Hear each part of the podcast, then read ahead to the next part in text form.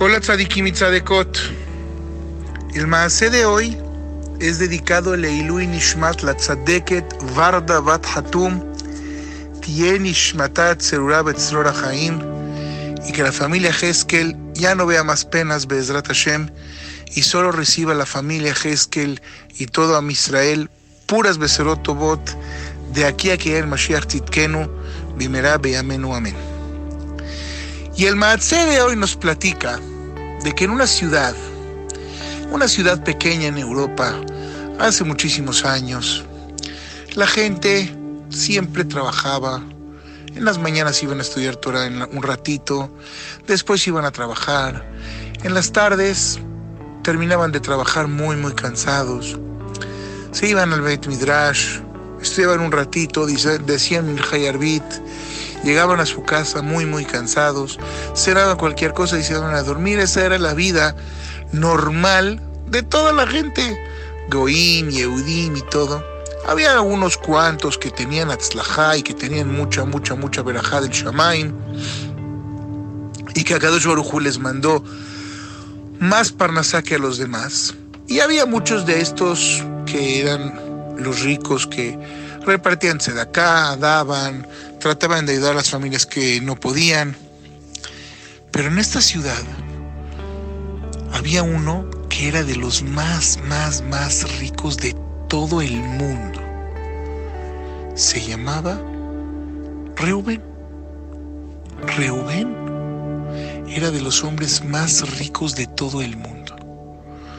Pero Reuben no tenía la mitad de dar. Cada vez que alguien le pedía acá, él con la mano en la cintura decía, perdón, pero no. Yo toda mi riqueza la hice trabajando. Ve tú y trabaja.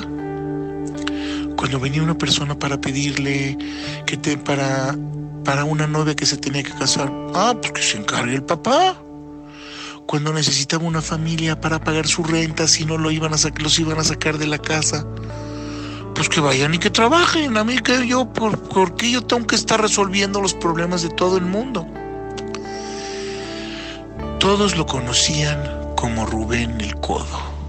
Rubén el Codo, la gente no le hablaba en la calle, la gente no se lo saludaba, llegaba al CNIS, nadie que se quería sentar junto a él.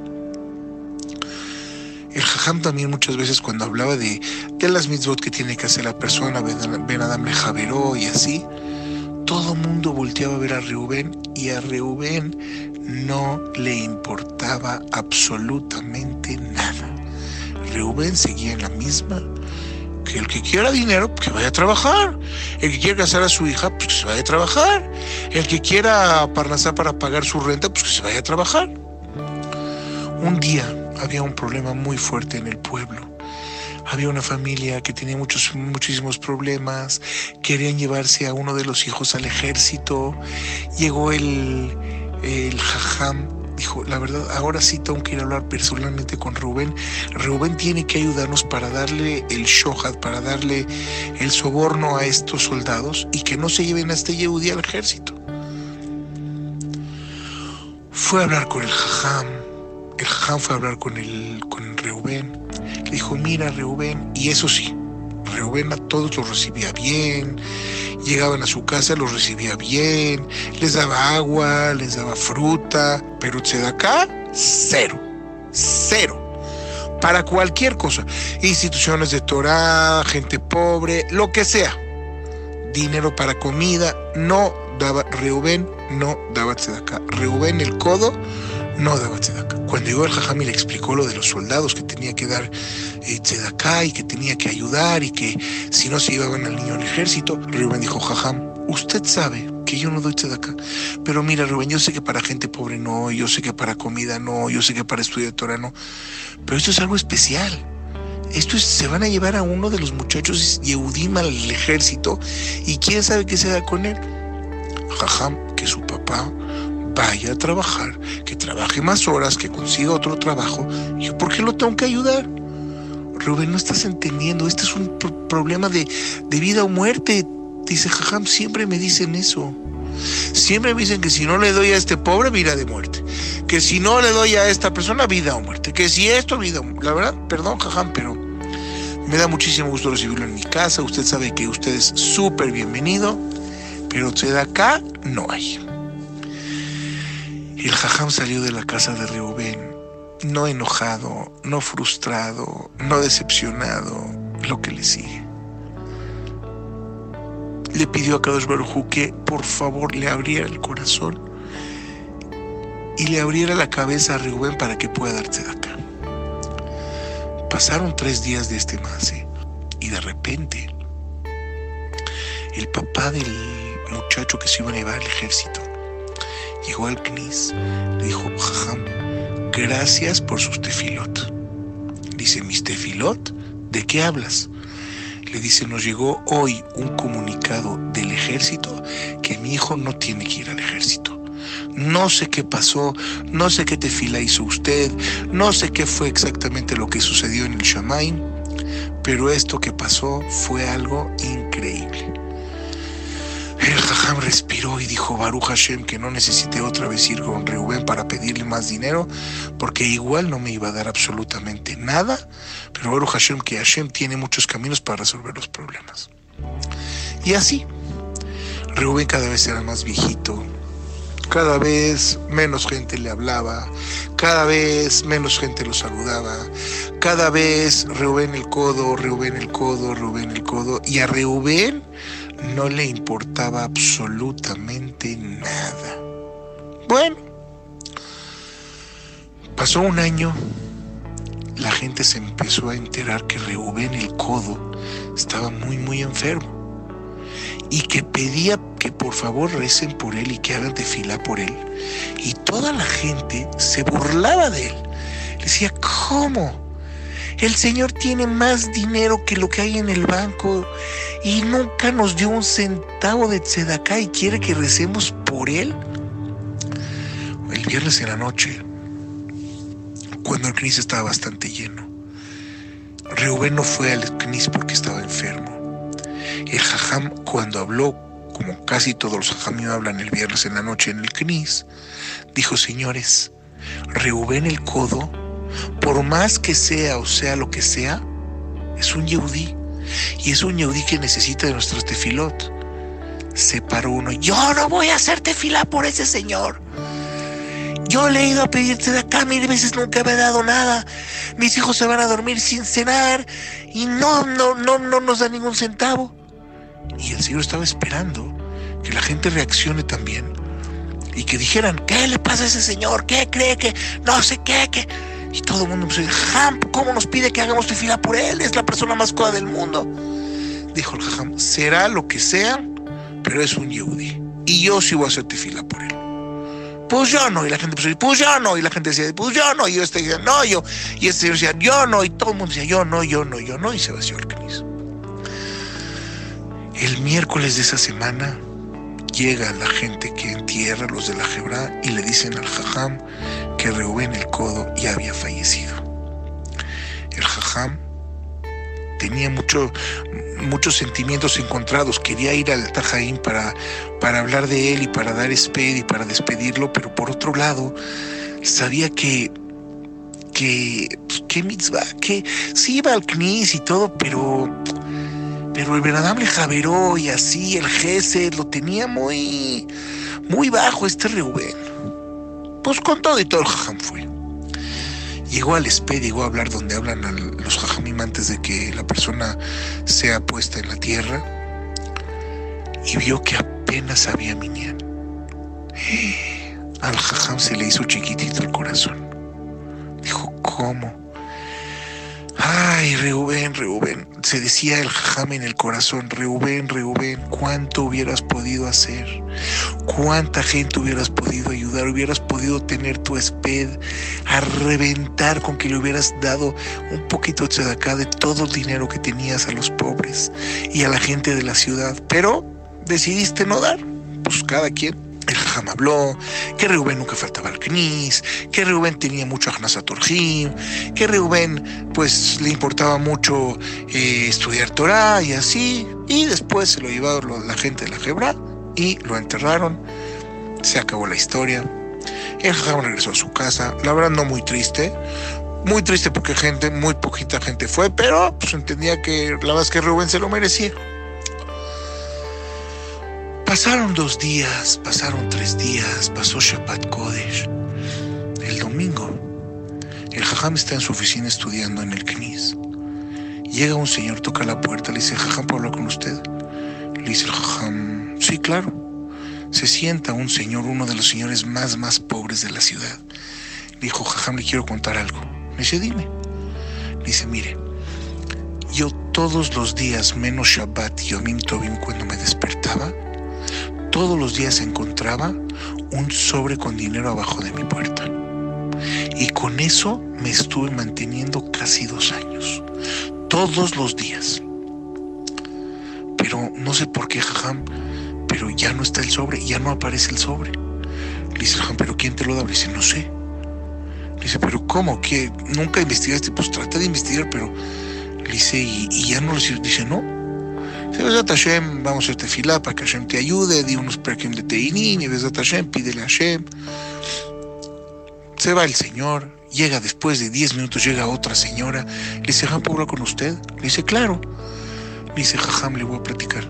Yo cada vez que iba a llevar a mis niños al camión, todos los días encontraba un cartón de leche y un cartón de jugo y un cartón de pasteles pasteles dulces para mis hijos. Todos los días. Pero yo no sabía quién me los ponía. Pero van dos, tres días que no, que no hay nada. No abro la puerta y no hay ni leche, ni jugo, ni pastel, ni nada. Dice el Ham, qué raro, ya es la segunda persona que me lo dice en menos de 10 minutos. Ham dijo, Besat Hashem, vamos a tratar de ayudarte, vamos a tratar de conseguir. Puedes ir a este Gmach, diles que yo te mandé, etcétera. Pasa media hora, viene otra persona, toca la puerta y le dice, Jajam, eh, ¿puedo hablar con usted? Le dice, Jajam, claro, ¿qué pasó? Le dice, Jajam, no lo va a creer, pero yo todos los días antes de salir a trabajar encontraba bolsas con fruta, verdura, comida, latas de comida. Y desde hace dos, tres días abro la puerta y no hay nada. Le dice, bueno, pero ¿quién te las ponía? Dice, no sé. Y así pasaron. En, este, en un día, ese domingo, vinieron, no sé, 20, 30 personas a con Jajam. Jajam, yo cada vez que abría la puerta encontraba dinero, yo cada vez que abría la puerta encontraba carne, encontraba pollo, encontraba desayuno, encontraba comida, encontraba bolsas del súper, cada quien lo que necesitaba. Agarró Jajam, se fue a su casa a comer. Y la cabeza no la dejaba de dar vueltas. Bueno, ¿qué está pasando? Agarró y dice, lo único que ha pasado de hace dos, tres días para acá es que falleció en el codo.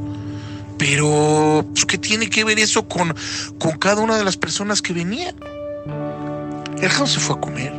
Después de comer, se lo platicó a su esposa. Su esposa le dijo, oye, ¿por qué no vas a platicar con la esposa de Reuben el codo? A lo mejor él te puede dar una pista, algo, a lo mejor no sé, a lo mejor te puede, no sé, a lo mejor te puede decir algo que te ayude. Dijo el Jajam la verdad, buenísima idea.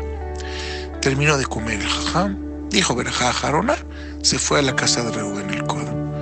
Llega, toca la puerta, le abre la esposa, estaban dentro de la Shiva, pues muy poca gente fue, ni siquiera había miñán en la casa de Rubén el Codo. Se sienta el jajam, lo recibe la señora jajam, qué gusto, qué honor que vino a la casa, vino a hacer ni Juma Belín de, de Reuben, mi esposo. Le dice, sí, señora, Besat Hashem, Tenuham y todo, pero la verdad, señora, quiero hablar con usted. Le dice, jajam, dígame, ¿en qué le puedo ayudar? Le dice, oiga, a ver, platíqueme un día en la vida de su esposo. Le dice, ¿por qué me pregunta eso? Le dice, no sé, están pasando cosas muy raras en la ciudad y la verdad quiero, quiero que me platique un día en la vida de su esposo. Dice, mire, mi esposo todos los días salía de la casa a las 3 de la mañana. Dice, ¿3 de la mañana? Dice, sí. ¿Y a dónde iba? Dice, la verdad, jajam, no sé. Él se iba a las 3. Dice, pero ¿cómo llegaba al CNIS a las 7, 7 y llegaba al, al millán de las 7 y media? A veces llegaba más temprano, pero venía al millán de las 7 y media. ¿Qué hacía de 3 a 7 y media? Dice, la verdad, no sé. Yo solo sé que mi esposo en las tardes antes de ir al CNIS siempre traía muchísimas cosas del súper, muchísimas cosas compraba y al otro día no había nada, nada más lo que nosotros necesitábamos para comer. Dice, a ver, a ver, a ver, a ver, a ver, a ver, no estoy entendiendo. ¿Qué es lo que hacía su esposo todos los días? Todos los días iba, traía cartones de leche, traía fruta, verdura, huevo, pasteles, eh, comida enlatada, granos enlatados.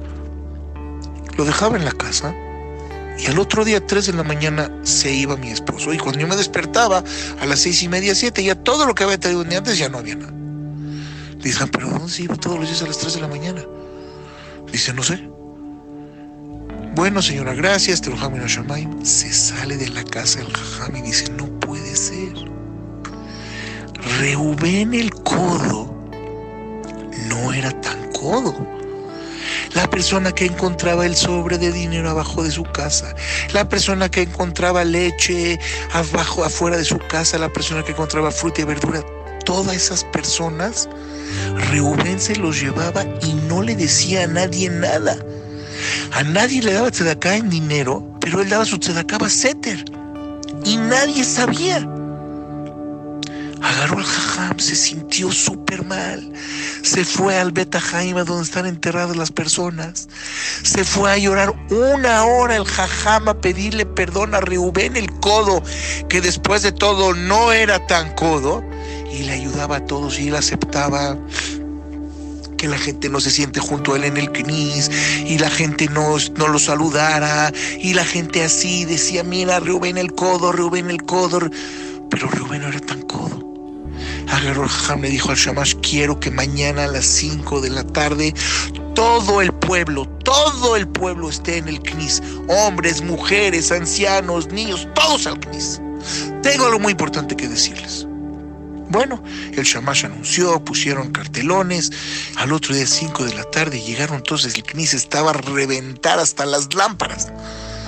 Dice el Jajam, señores, hace cuatro días falleció Reubén el Codo, pero Reubén el Codo no era ningún Reubén Codo, era Reubén el Tzadik.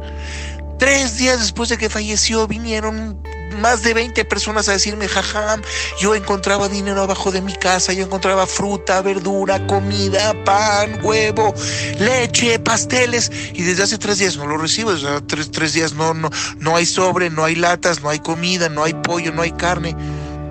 Fui a hablar con la esposa de Reubén, el que nosotros le decíamos Reubén el codo, y me dijo que todos los días a las 3 de la mañana salía de su casa iba y repartía todo. Por eso desde hace cuatro días todos los que están aquí, que me vinieron y me dijeron que recibían ayuda y que no sabían quién era, todas esas ayudas nos las daba Reubén, al que nosotros le decíamos el codo. Pues desde hoy queda prohibido decirle Reubén el codo, es Rubén el tzadik.